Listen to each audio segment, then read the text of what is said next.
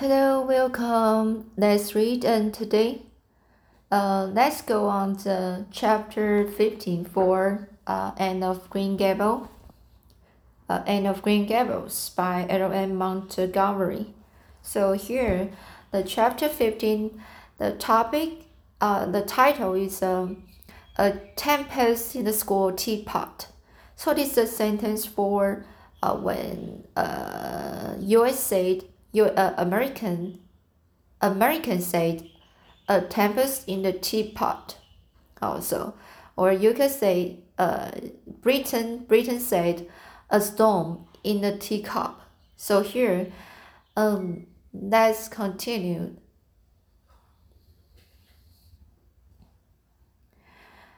What a splendid day, said Anne, drawing a long breath. Isn't it good just to be alive on a day like this? I pity the people who aren't born yet for missing it. They may have good days, of course, but they can never have this one. And it's splendider still to have such a lovely way to go to school by, isn't it? It's a lot nicer than going round by the road that is so dusty and hot said Dinah practically, practically, said Di- Dinah practically, peeping into her dinner basket and mentally calculating if the three juicy, toothsome, toothsome raspberry tarts reposing there were divided among ten girls, how many bites each girl would, be, would have. The little girls of every school always poured their lunches, and to eat three raspberry tarts on alone or even to share them only with one's best chum would have forever and ever branded as awful mean the girl who did it. And yet, when the tarts were divided among ten girls, you, you just got enough to tantalize you. Tantalize is a word to me. Make something make somebody feel excited, attracted, tantalize you. Also here. The way Anne and Dinah went to school was pre- a pretty one. and thought those walks to and from school with Dinah couldn't be improved upon even by imagination. Going around by the main road would have been so unromantic, but to go by Lover's Lane and the Willowmere and the Violet Vale and the Birch Path was nomadic, if ever anything was. Lover's Lane opened out below the orchard at Green Gables and stretched far upon into the woods to the end of the Cuthbert farm. It was the way by which the cows were taken to the back pasture and the wood hauled home in winter and had named it Lover's Lane before she had been a month at Green Gables. Not that lovers ever really walked there, she explained to Marilla. But Dinah and I are reading a perfectly magnificent, magnificent, magnificent book, and there's the lover's name in it. So we want to have one too. And it's a very pretty name, don't you think? So romantic. We can imagine the lovers into it, you know. I like that then because you can think out loud there without people calling you crazy. And starting out alone in the morning, went down Lover's Lane as far as the brook. Her Dinah met her, and the two little girls went on up the lane under, under the leafy arch of maples. Maples are such sociable trees, said Anne. They are always rustling and whispering to you until they came to a rustic bridge. So rustic bridge, rust, rustic is a word, a simple rough uh, bridge. Then they left the lane and walked through Mr. Barry's backfield and past the Willowmere. Beyond Willowmere came Violet Vale, a little green dimple in the shadow of Miss Andrew Bell's big woods. Of course, there are no ballet there now, and told. But Dinah says there are millions of them in spring. Oh, Marilla, can't you just imagine you see them? It actually takes away my breath, and they mean badly well. Diana says she never saw a bit of me for hitting and fancy names for faces. It's nice to be clever at something, isn't it? Clever. Oh. It's nice to be clever at something, isn't it? But Diana left the birch path. She wanted to, so I let her. But I'm sure I could have found something more poetical than plain birch path. Anybody can think of a name like that. But the birch path is one of the prettiest places in the world, Marilla. It was other. It was. Sorry. So it was. Other people besides Anne thought so when they stumbled on it. It was a little narrow, twisting path, winding down over a long hill straight through Mr. Bell's woods, where the light came down, sifted through so many admirable screens that it was that it was as flawless as the heart of a diamond. It was fringed in all its length with thin young birches, white stemmed and uh, and the listen bowed, listen bowed.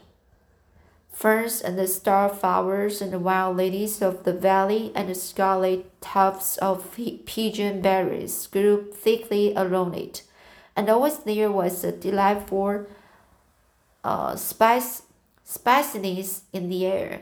So when I say a flower smells spicy, it's like um, a smell not very, uh, the smell is uh, so strong. Uh, so so smell strong, strongly. Also here was a delightful spiciness in the air and the music of bird calls and the murmur and the laugh of wood wings in the trees overhead. Now and then you might see the rabbits skipping across load if you were quiet, which with Anne and Dinah happened about once in the blue moon. Down in the valley, the path came out to the main road, and Nanny was just up the spruce hill to the school. The Avonlea School was a whitewashed building, low, low in the eaves and wide in the windows, furnished inside with comfortable subs substantial old-fashioned desks that opened and shut, and were carved all over their legs with the initials and the and the hieroglyphics. So this is a big word.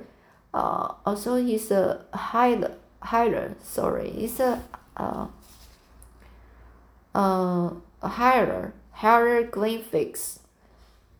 So hieroglyph hiero, hieroglyphics is a, uh, using some uh, using picture symbols.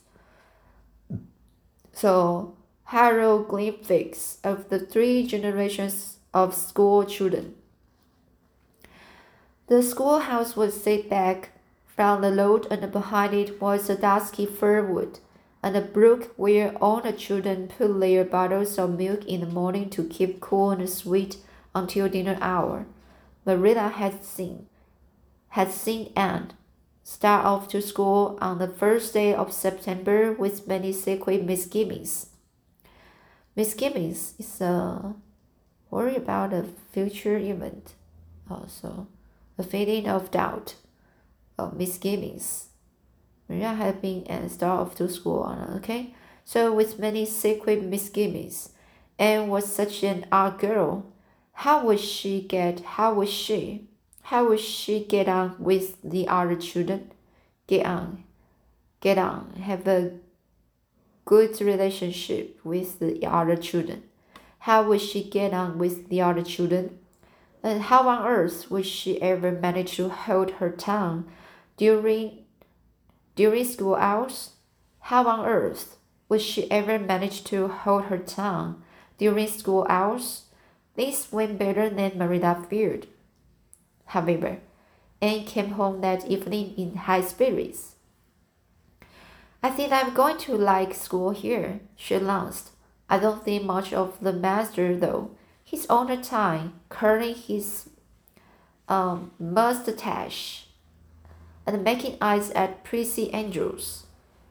Prissy is a grown up, you know. She's 16 and she's studying for the entrance examination into Queen's Academy Academy at Charlottetown next week year. Charlotte Charlottetown next year. Uh, Tillie Boulter says the master is stay gone on her. Is stay gone on her. So they stay gun. It's the master thing. The the master think about her a lot because she is very attractive. So she's got a beautiful complexion and curly brown hair and she does it up so arrogantly. She sits in the wrong seat at the back and he sits there too, most of the time, to explain her lessons, he says. But Ruby Gillis says she saw him writing something on her slate and when Prissy read it, she blushed red as a beet and giggled. And Ruby Gillis says she doesn't believe it had anything to do with the lesson. Anne Shirley, don't let me don't let me hear you talking about your teacher in that way again, said Marilla sharply. You don't go to school to criticize the master. I guess he can teach you something and it's your business to learn. And I want you, I want you to understand right off that you are not to come home telling tales about him. That is something I won't encourage. I hope you were a good girl. Indeed I was. Indeed I was, said Anne comfortably. It wasn't so hard as you might imagine either. I sit with Dinah our seat is right by the window and we can look down to the lake of shining waters. There are a lot of nice girls in school and we have scrumptious, scrumptious fun playing at dinner time. It's so nice to have a lot of little girls to play with. But of course, I like Dinah best and always will. Adore Dinah. I'm, de- I'm dreadfully far behind the others. They are all in the fifth book and I'm only in the fourth. I feel that it's a kind of a disgrace. It's a kind of a disgrace. The loss of respect. So this is mean the loss of disrespect. But there's not one of them has such an imagination as I have. And I soon found out out found it out. We had reading and the geography and the Canadian history and the dictation today. Mr. Phillips said my spelling was disgraceful. And he held up my slate so that everybody could see it, all marked over. I felt so mortified. So here, mortified means uh, make somebody embarrassed. So mortified. Marilla, he might have been politer to a stranger, I think. Ruby Gillis gave me an apple and Sof- Sophia Sloane lent me a lovely pink card with May I see you home on it. I'm to give I am to give it back to her tomorrow, and Tillie Boulter let me wear her bead ring on the afternoon Can I have some of those pearl beads of the old pink, cushion in the in the garret to make myself a ring? So his this sen- long sentence I just repeat it again. Can I have some of those pearl pearl pearl? Can I have some of those pearl beads of the old pink cushion in the garret to make some make myself a ring?